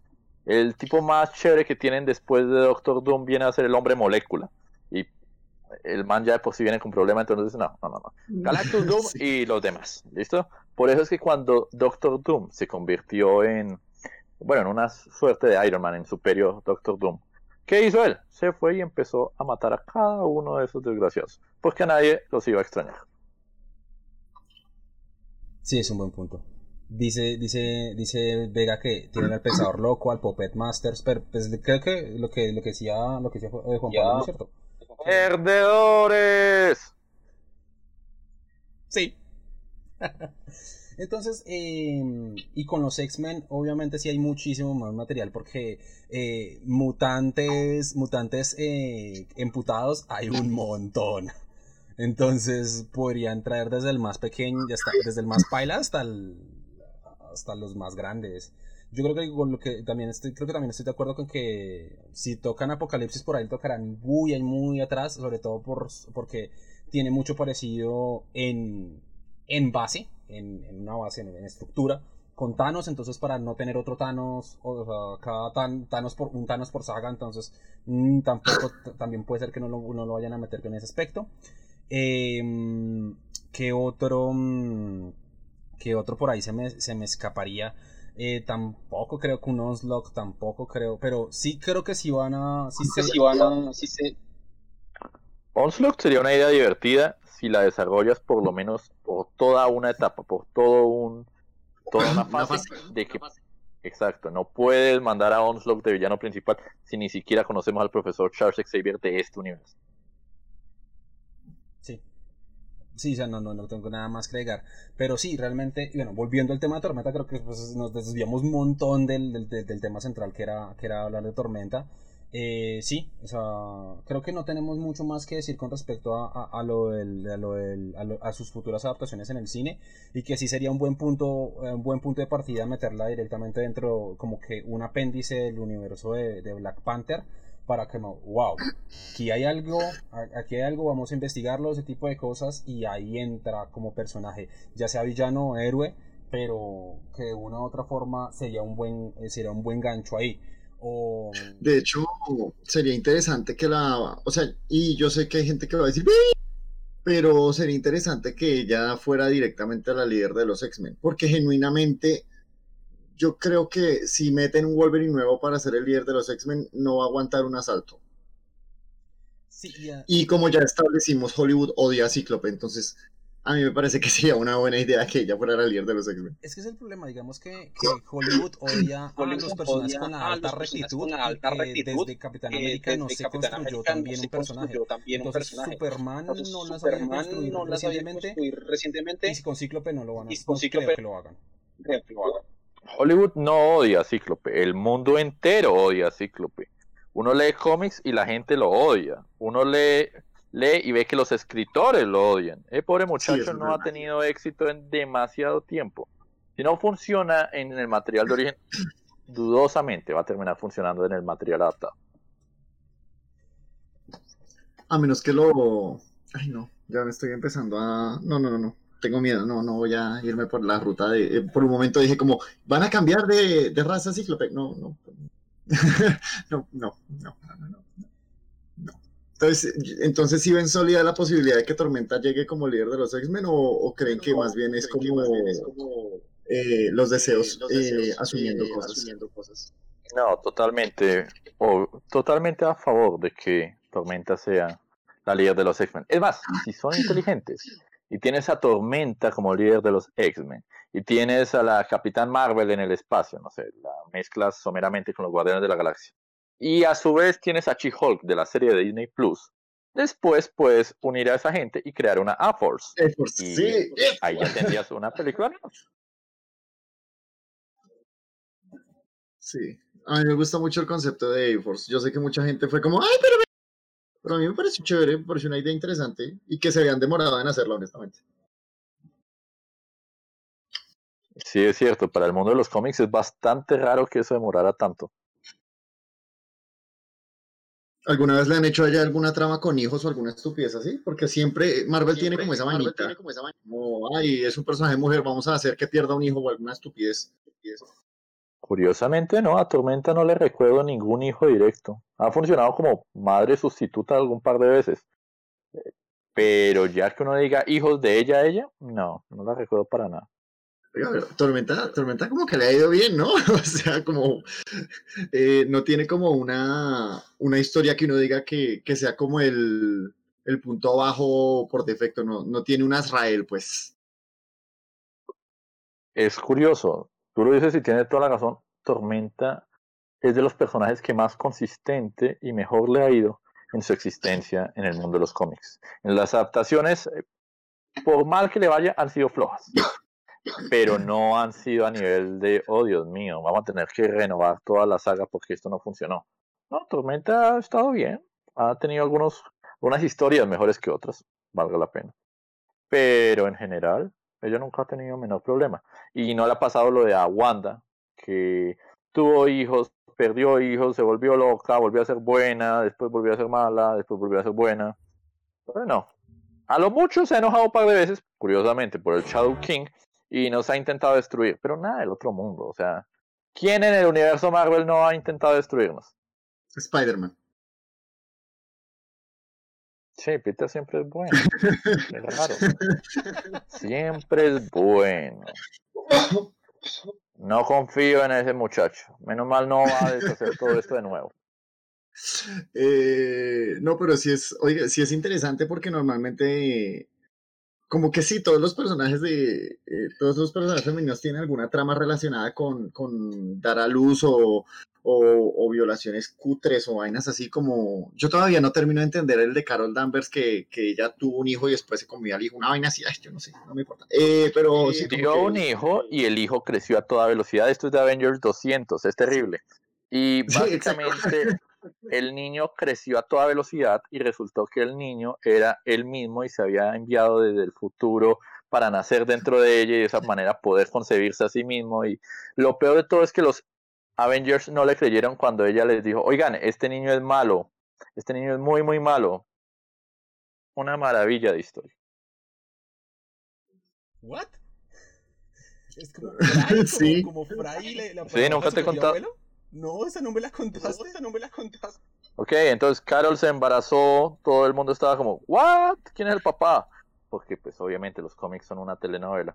Y de repente dio a luz, o sea, fue como me embaracé a las 8 y a las ocho y media el niño ya estaba en manos del Capitán América. Y para las 3 de la tarde el niño ya tenía como 27 años Y cuando nos dimos cuenta, oh no, ese es un hombre como con bigote de estrella porno y con estilo así todo salvaje, con mullet de los 90. Y el tipo le cae a ella misma porque pues la necesita embarazar para poder... Es estúpido. O sea, es muy, muy, muy estúpido y es de esas historias de los cómics que nadie quiere recordar que pasaron. Sí, y no, y, y es curioso porque tampoco le ha pasado lo que le pasa a Wanda, que por ejemplo le cambiaron el papá tres veces, ¿no? Sino que ella tiene su origen consistente y, y no le han hecho estupideces, excepto lo que les digo, como esa vaina de, ay, sí, ve a rumbearte como Wolverine, porque si Wolverine no se está besando con nadie, el universo va a implotar. Entonces, me parece curioso, me, genuinamente me parece curioso que nunca haya llegado a ese punto. Pues es lo bonito de Wolverine. Ahora se está besuqueando con Cíclope y todo parece que ha mejorado para los X-Men. y estuvo ese, ese panel en el que tal vez cogió con Nightcrawler, pero pues en fin, es ambiguo. Alerta de shipeo. Alerta de shipeo. Ah, la mo- moderadora, mo- moderadora, alerta de shipeo. Es que es muy chistoso ese panel. Ojalá supiera quién es el artista, pero ahorita no me acuerdo. Y el man dice: Yo todavía no puedo creer que Marlon me dejó dibujar esta mierda. Que es el parado desnudo, Nightcrawler parado desnudo y Wolverine con una botella de cerveza así mirándolo con cara de: Oh, esta noche hay salami. Ah, ok, vale. Ah, cómics. ¿Por qué no nos sorprenden? Entonces, para Tormenta todo salió bien. Para las futuras adaptaciones seguramente saldrá bien. Yo creo que eh, suena triste, o mejor, como decía, suena afortunado e infortunado simultáneamente. Pero el personaje de Tormenta, por las mismas características que tiene, le permite ser un personaje mucho más protegido y mucho más funcional para esta era. Si Disney quiere tener un golpe de publicidad, un golpe de que todo les, de que están haciendo todo bien, ella es el personaje perfecto. Ahora, yo creo que no la deberían meter de una que se enamore de T'Challa o, o volver la reina de Wakanda la primera. Yo creo que si van a querer hacer esa idea, que lo hagan más adelante. Pero sí, ella puede ser incluso el parteaguas para los X-Men en el universo cinemático. Sí, sería chévere, o sea, genuinamente sería chévere. Y me parece que ella tiene más, eh, me parece a mí que ella tiene más para ser genuinamente la líder de los, de los X-Men que, por ejemplo, Jean Grey, que yo nunca entendí por qué diablos la escuela se volvió la escuela Jean Grey en un punto. Pero, pues bueno, eh, el futuro es brillante para Tormenta y, y, y al parecer estamos todos muy optimistas, bueno, no muy optimistas, solo optimistas, regularmente optimistas. Eh, hay gente que está hablando de shipear en el chat. eh, No, de, de- sí, claro, pues es No, que, de- pues de- es que estamos pues es hablando que- de pues eso. es que que voy a buscar, voy a buscar la imagen de Nightcrawler y Wolverine. Todo X-Men es shipeable con cualquier otro. Es más, para efectos prácticos, todo mutante con cualquier otro. Entonces, si quieren creer que el profesor Xavier y Magneto hicieron lo de ese fanfic, que sí existe, por favor no lo busquen, es bastante pesado. Eso pasó, eso seguramente pasó. Wolverine lleva Eh, ¿qué, dos- 200 años caminando por la Tierra, seguramente la mitad del equipo ya lo conoció. Choi, eh, yo puedo poner links en el chat. Sí, claro, sí, claro. sí. Tomen, deleiten sus imaginaciones. Listo. Y no, pues literal. Eso es un cómic oficial, eso no es fanart.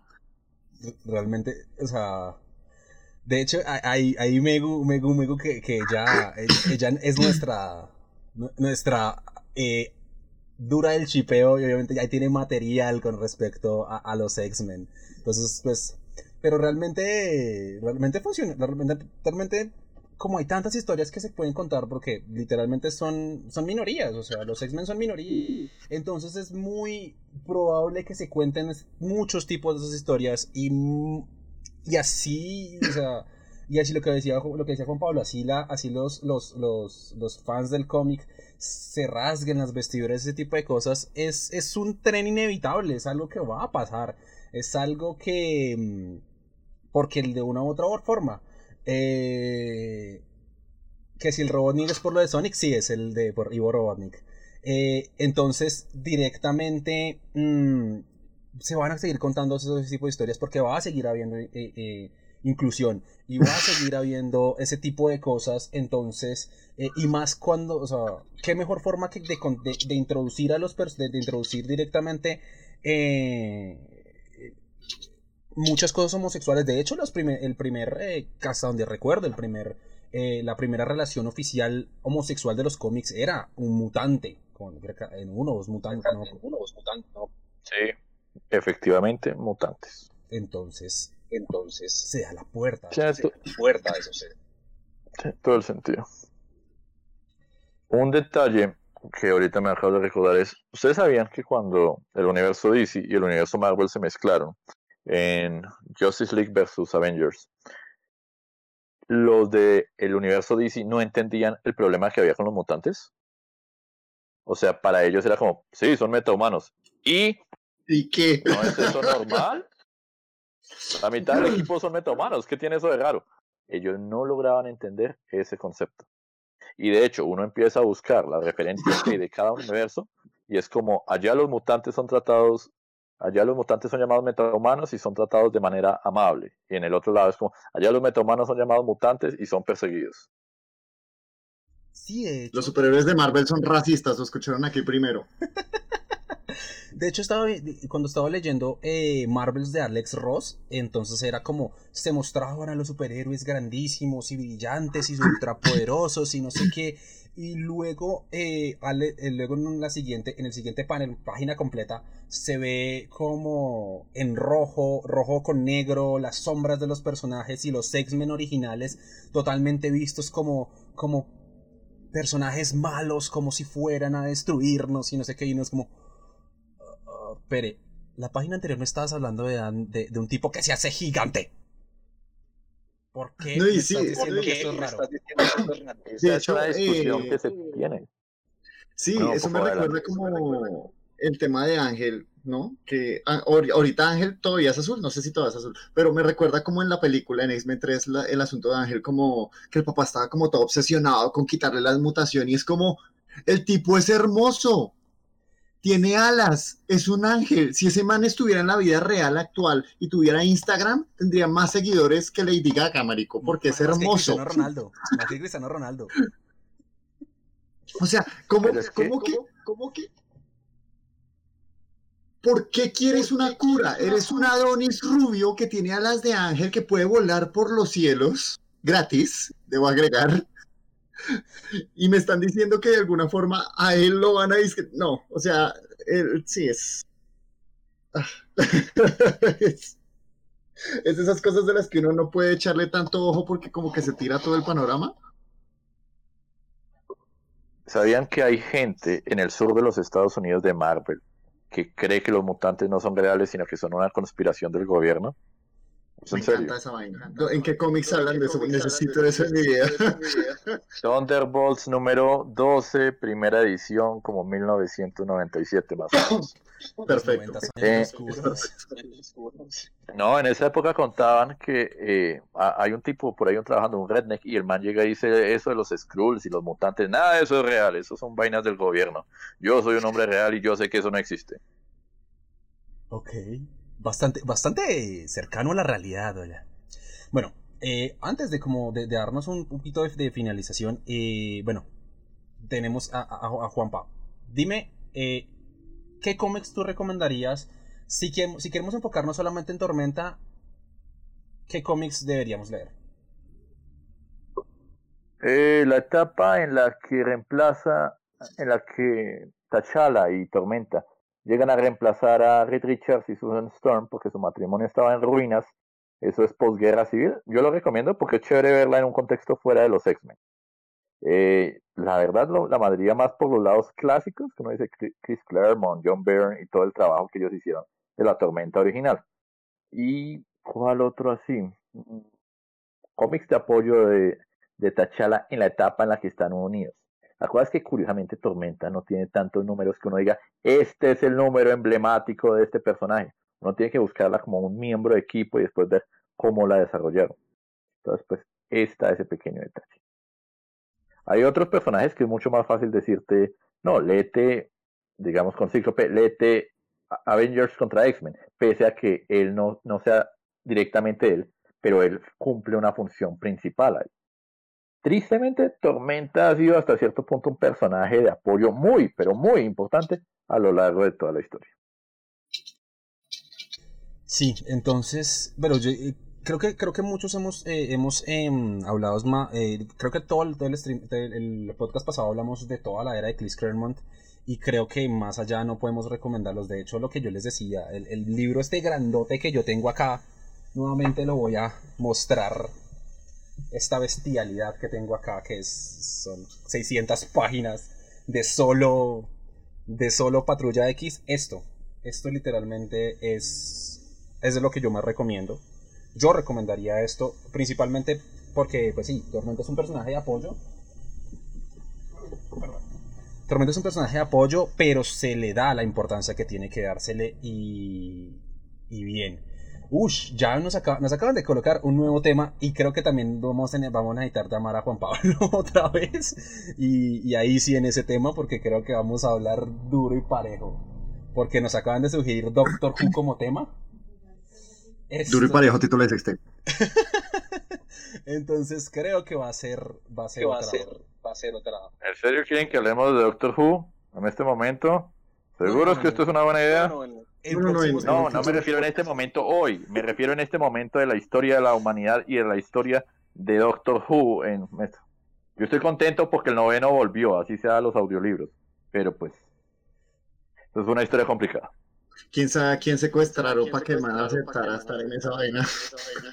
La verdad sí, yo esperaba que la reina le dijera durante el aniversario de los 50, acepte hacer un cameo para que todo salga bien, pero no lo Sí, realmente, re- realmente es un tema, es un tema duro, pero lo vamos a hablar. Creo que lo, vamos a tocar en un próximo podcast. De hecho, eh, bueno, creo que en estos momentos creo que ya, ya estamos cerrando por el, por la tarde de hoy. Eh, muchísimas gracias nuevamente a nuestro invitado. Lo vamos, vamos a colocar sus las redes sociales aquí. Esas son las redes de, de. Ahí lo pueden encontrar en Instagram como JP Comics. Eh, él tiene, como nuevamente reitero, él tiene eh, sus live eh, con la gente de Marvel. No sé si tú tienes lives con, también con comunidades DC, no sé. Ya es Juan Pablo. DC, no sé. Hazte publicidad. Obviamente no es. Este publicidad. Estoy ahorita con Comic Con Colombia, que estamos haciendo como Rincón de Marvel y estamos trabajando en un podcast.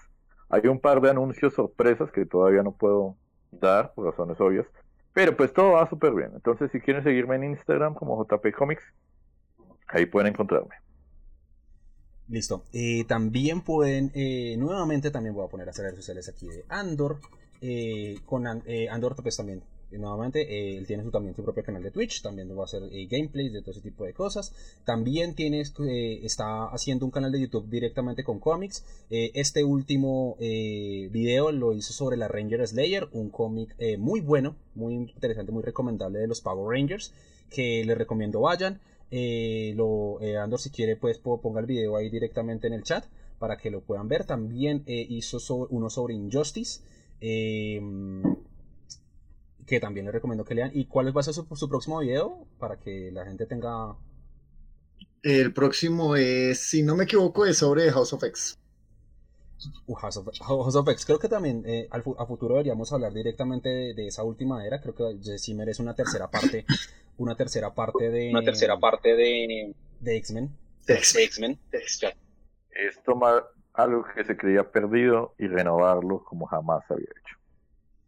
Totalmente, totalmente.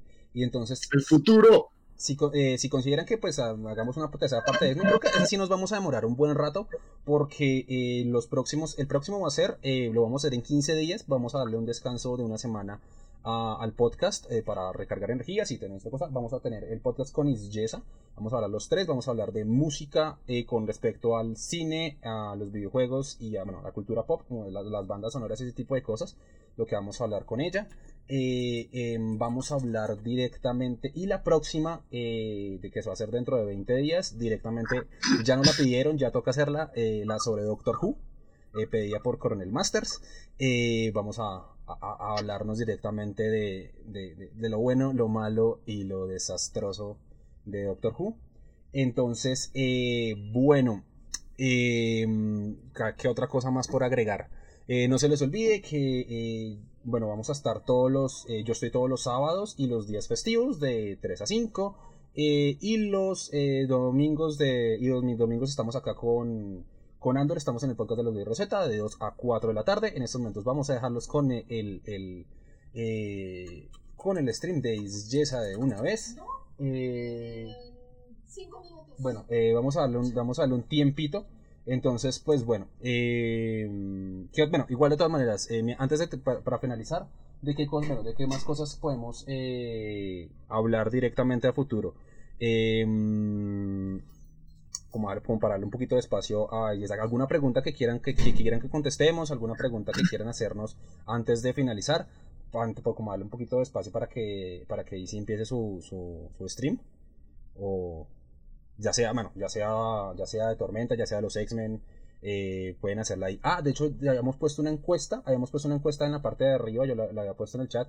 Y si, pues, la gente como que sí, sí hubo, sí hubo mucho, como que sí, la gente sí quiere que, que Tormenta sea la, la líder de los X-Men en el MCU y hay uno, un- una minoría ahí en, el- en la encuesta que dijo que, como que sí es poco probable y demás cuestiones. Eh, de Star Wars, de Star Wars, eh, De hecho, hay una idea que yo, yo quisiera que hiciéramos otra vez en el podcast, que ya la hicimos antes, que la hicimos con Gion. Les voy a dejar acá el link del, del podcast en el que hicimos eso, que fue, básicamente hablamos de cómo sería hacer un versus de diferentes personajes de todo tipo. Entonces, como que pusimos a John Wick a pelear con Rambo, pusimos a Julio Iriarte, Iriarte contra Carlos Alberto Franco de Padres de Hijos y es, fue, fue, fue genial, fue increíblemente divertido y si les gusta, nos encantaría repetirlo porque sí hemos hablado de, de hacer eso antes y hacerlo como con más invitados aún, o sea que seamos por ahí cinco personas hablando miércoles de ese tipo porque eso me gustó mucho hacerlo y siento que hay mucho potencial. que no sé si decir Juan Pablo, no sé. No, al contrario, me estaba riendo de lo divertido que suena la idea de unos contra otros. No. Nosotros mismos nos tocó ahorita un torneo de artes marciales en Comic Con entre personajes de Marvel. Y, o sea, pero tenían que ser personajes que no tuvieran, me- que no fueran metahumanos, que no fueran mutantes, que no fueran de ningún tipo superpoderoso. ¿Saben, ¿Saben quién ganó al final? Karnak de los inhumanos. Karnak es humano, pese a vivir con los inhumanos, porque sus papás no lo metieron en las nieblas terrígenas, sino que lo dejaron ahí metido en una torre del silencio entrenando toda la vida, y pues el berrión chico desarrolló superpoderes a la maldita C. Es como voy a hacer, voy a tener superpoderes, les guste o no. Sí, pero es que es un nivel de poder absurdo. El tipo se suicidó en una historia. eh, el- para quienes no lo sepan, Karnak de los inhumanos tiene la habilidad de encontrar el punto débil en todo. Y encontró el punto débil en estar muerto y se revivió a sí mismo. Ok. No, yo, yo, yo, yo tenía, yo tenía la, la fe, yo tenía como Ah, la fake. Yo tenía como. entre Iron Fist y y, y Shang-Chi el guerrero Kung Fu, pero wow, este, este, este me, ga- este me, me sorprendió. Shang-Chi llegó a la ¿Sabe final. Le tocó a Shang-Chi contra Karnak y básicamente se convirtió en Senos contra Saitama. Pero si Saitama lo tocaba al menos una vez, donde Karnak lo tocara una sola vez, le destruía el cuerpo. No, pero eso es divertido. O sea, hablar de esas cosas es divertido. Por ejemplo, a mí me encantaría hablar de la idea de Ant-Man contra Fin Fan Fum. Sí. Porque yo quería que eso pasara en el cine y ya ahora que va a haber película de Shang-Chi ya me lo negaron. Yo quería que Fan- Fin Fan Fum fuera el villano de la próxima película de Ant-Man y que se pegaran así como kaijus. No veo un escenario donde, lo siento, Scott Lang le gana a Fin Fan Fum. Pero todo se puede con la magia del cine. claro, Y- claro. Que sería chévere como que en el primer acto pierda y que haya como un montaje de entrenamiento. Y al final él llega todo preparado así, super Rocky Balboa y le gana Fin Fan Fum. ¿Saben a qué me recuerda eso? La verdad, cuando Charles Barkley se enfrentó a Godzilla, que consiguió Sí. una moneda mágica que lo hizo gigante y le enseñó a Godzilla quién era el que mandaba. Y Sí. Godzilla tuvo que ir y entrenar y mejorar su básquet y volverse un jugador bueno. Eso sería más o menos lo que pasaría. Es como dicen que es el, ¿cuál es el inhumano responsable de Civil War 2? Eh, según lo que respondió eh, Oli, es eh, Ulises. Oli es Ulises. Alias un extra. Lo creamos solo para esta historia, lo usamos para esta historia y después lo perdimos. Está en alguna parte del espacio haciendo cosas. Estará bien. Es como el, como el Capitán América nazi. Lo dejaron vivo, pero no creo que lo vayamos a volver a ver. No, después de todos los problemas que hubo y más lo siento, aquí se mete un poquito el mundo real, pero después de que termine el gobierno que sea que tenga que terminar en Estados Unidos, eh, yo creo que no vamos a volver a ver del Capitán Nazi, por lo menos por unos 10 años. Deberían haber matado a ese personaje. Los lectores querían que lo mataran, no sé por qué no lo hicieron. verdad. No sé. No pues de es que joder. sí, igual de todas maneras, si, re- si, reviven, si matan y reviven tantos personajes, creo que el. O sea, hasta, hasta, hasta tuvieron la, la, la, los cojones de revivir a- al tío Ben para. El, para no, no, no revivirlo, sino meterlo en una historia de Spider-Verse donde, donde el que muere no es, el que muere es Peter y el que sobrevive es, es Ben- el tío Ben. Entonces es como. Puede meter cualquier cosa, ¿por qué no lo dejan muerto y ya? Es que en, en los cómics hay como diferentes tiers de muerte, ¿no? Es como, puedes estar muerto como los papás de Peter Parker, que están mega muertos, o puedes estar muerto como lo estuvo Superman, que es como un año y resulta que estaba durmiendo o en coma o alguna estupidez así. estupidez así. De hecho, En los 90 teníamos un dicho, solamente hay tres personajes que no pueden revivir. Bucky Barnes, Jason Todd y el tío Ben. De ahí, comillas, nos queda el tío Ben. Y comillas, porque pues Comillas. para Spider-Verse.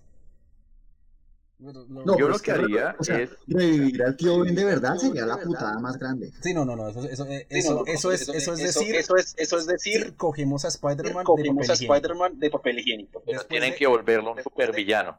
O sea, tiene que volver y está contaminado por algo que lo volvió malvado. Y ese sería el mayor supervillano y tendríamos un arco entero dedicado a eso.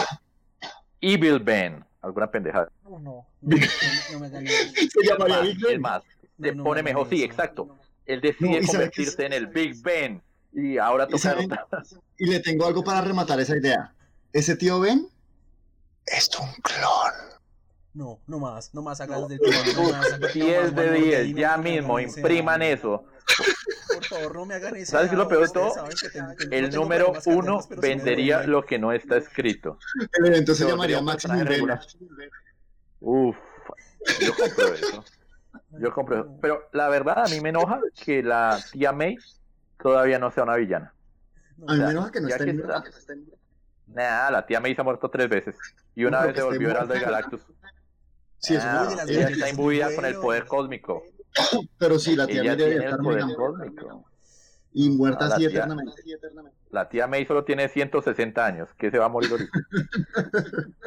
Ustedes, us- ustedes son malvados. Ustedes, ustedes, us- ustedes casi me hacen dar un infarto ahí. Creo que todos, to- todos los del, los del chat estaban como, ah, como que creo que ah, a Choi le dio, le dio un aneurisma, alguna cosa así. Que yo sí, yo yo sí serviría para escribir como historias que, que sean como que sean divertidas pero hagan enojar a la gente que sí es como muy apasionada. Por ejemplo, a mí me encantaría la idea de que en una historia de la Liga de la Justicia Batman se tropiece y se vaya de cara y se le reviente la nariz y que el resto de la historia vaya normal, pero que constantemente lo molesten porque se tropezó y se rompió la nariz y entonces está como todo el cómic con la nariz como inflamada y sangrando porque se fue de cara, se fue de jeta Ese contra la espalda, contra la espalda. El mejor cómic de Batman que he leído desde que Tom King se fue. Ya lo dije. Bueno, de hecho, de hecho aguantaría, aguantaría futuro hacer eso. hacer- después de también del Battle Royale también hacería ideas extrañas para un cómic, también sería otro buen tema. Si quieren ponerlo, pues Claro. también están bienvenidos.